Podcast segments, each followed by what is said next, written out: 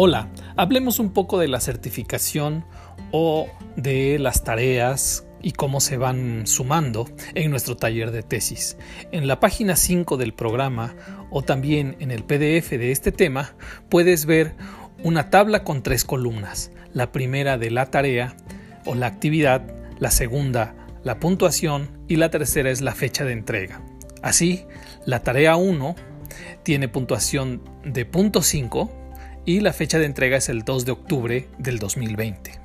La tarea 2 tiene puntuación de punto .5 y la fecha de entrega es el 9 de octubre del 2020, etc.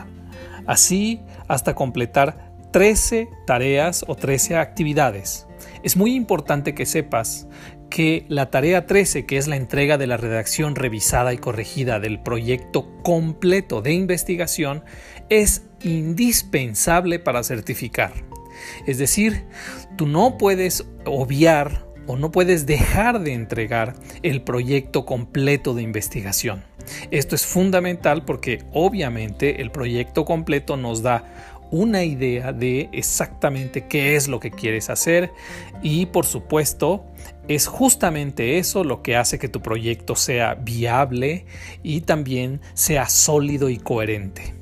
En fin, como puedes ver, el total de la suma de los puntos son 10 puntos o 100 puntos en la escala de Google Classroom.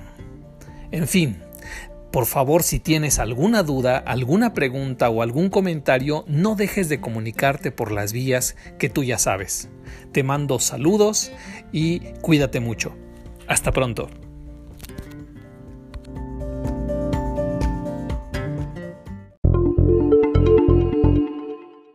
Recuerda que en tu Classroom, en la sección de trabajo en clase, en la parte inferior, vas a encontrar un apartado que se llama Preguntas y Comentarios. En ese apartado habrá una liga y un código QR, los cuales te dirigirán a una pizarra virtual.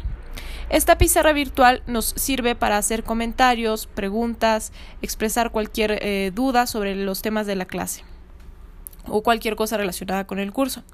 Es importante entonces que utilicemos esta pizarra virtual en lugar del tablón del Classroom, porque nos permitirá concentrar todas las preguntas y hacerlas más visibles en un solo sitio.